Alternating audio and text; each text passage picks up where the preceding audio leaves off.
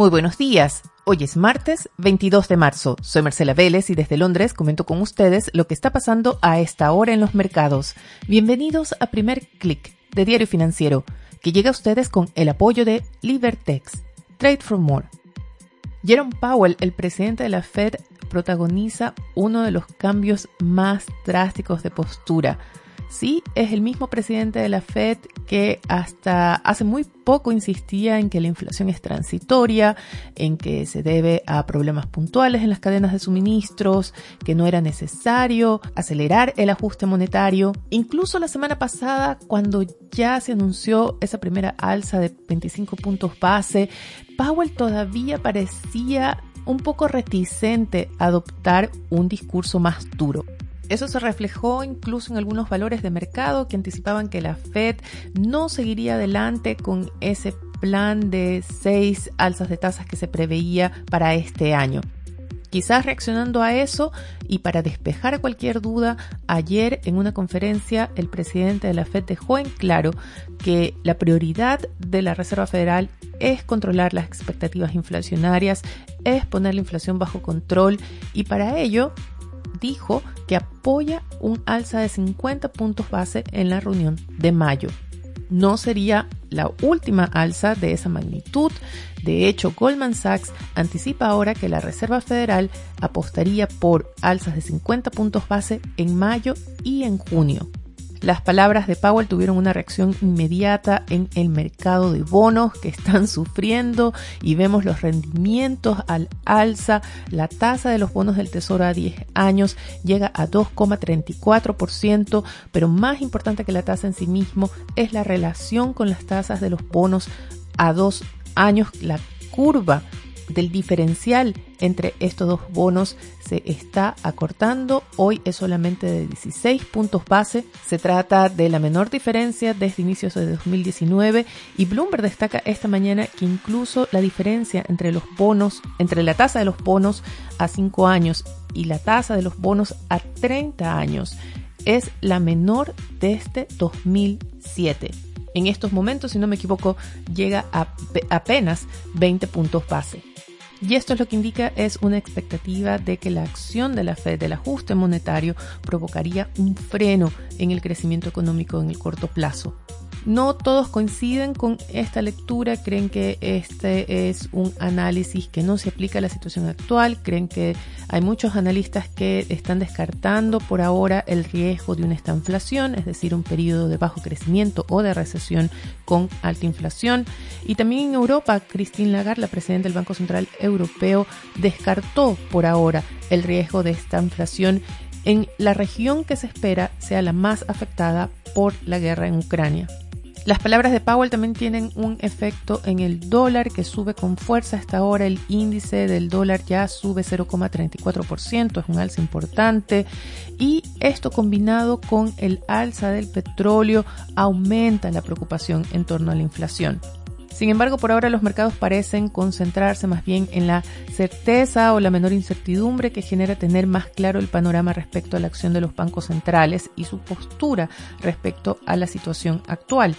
Vemos alzas moderadas en la sesión europea, también vemos alzas moderadas en los futuros de Wall Street, estas varían entre 0,20 y 0,30%.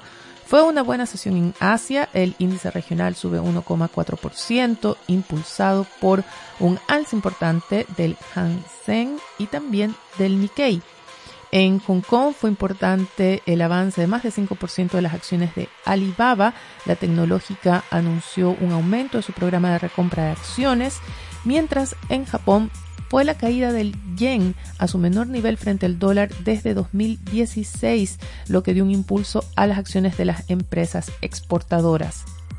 Uno de los giros más importantes en la sesión hasta ahora se da en el petróleo, que subía hasta hace poco 4%, pero ha recortado los avances, en estos momentos opera más bien plano, a pesar de que continúa la presión para que los gobiernos europeos prohíban o suspendan por completo las importaciones de petróleo y gas desde Rusia. Esta sería quizás la sanción más dura, la sanción económica más dura que la Unión Europea podría adoptar respecto a Rusia. Sin embargo, el deterioro, el rápido deterioro de la crisis humanitaria en Ucrania, el uso de armamento pesado de parte de Rusia en Ucrania, especialmente las acciones contra civiles, están aumentando la presión para que los gobiernos europeos avancen en esta medida. Quizás podemos interpretar la reacción en el mercado del petróleo hoy a los reportes de que no es tan fácil alinear a los gobiernos europeos detrás de estas sanciones debido a que muchos países, especialmente los más dependientes de las importaciones rusas, temen que se pueda provocar una recesión en sus economías.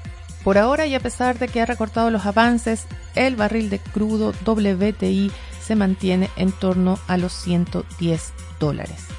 Y el precio de la energía, el precio de los combustibles, también está en la agenda en Chile. Hoy la Cámara de Diputados vota en primer trámite el proyecto de extensión de la cobertura del mecanismo de estabilización. Será una jornada importante en la Cámara de Diputados. Los ministros de Hacienda, Economía, Trabajo e Interior presentan las prioridades de sus carteras ante las respectivas comisiones. En el mercado en general tenemos una jornada cargada de conferencias de banqueros centrales, al menos dos miembros de la Fed, mientras en el Banco Central Europeo tendremos nuevamente una conferencia de Christine Lagarde, así como de su economista jefe, Philip Lane, y también tendremos a De Guindos y Panetta. Pero volvamos a temas locales, donde el quinto retiro promete tomarse la agenda de discusiones. Ayer los diputados oficialistas se rebelaron contra el gobierno, contra la postura del gobierno que había rechazado este proyecto y dieron luz verde al trámite de un quinto retiro de las AFP. Diario Financiero trae los detalles de lo que fue esta votación y creo yo marca un precedente importante que un gobierno que recién comienza ten enfrente ya la rebeldía de su bancada en el Congreso.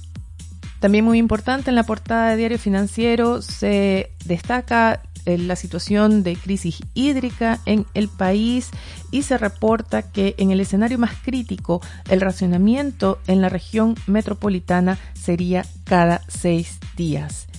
El titular principal es un tema de negocios y el anuncio de Luis Enrique Yarur que unificará las bases de BCI con Match y líder BCI. Antes de despedirme, tengo un par de invitaciones para ustedes. La primera, a que no se pierdan el evento de lanzamiento de TF Sud. Es el nuevo medio de información de diario financiero, un medio que se enfoca en los negocios regionales. Y el evento es un conversatorio denominado Líderes en Acción con los CEO de Credit Corp, Mercado Libre Colombia, Chasqui, Justo. Así que será un evento bastante interesante. Comienza a las 11 de la mañana de Chile y pueden registrarse en el link que coloco en el podcast o si no pueden visitar dfsud.com.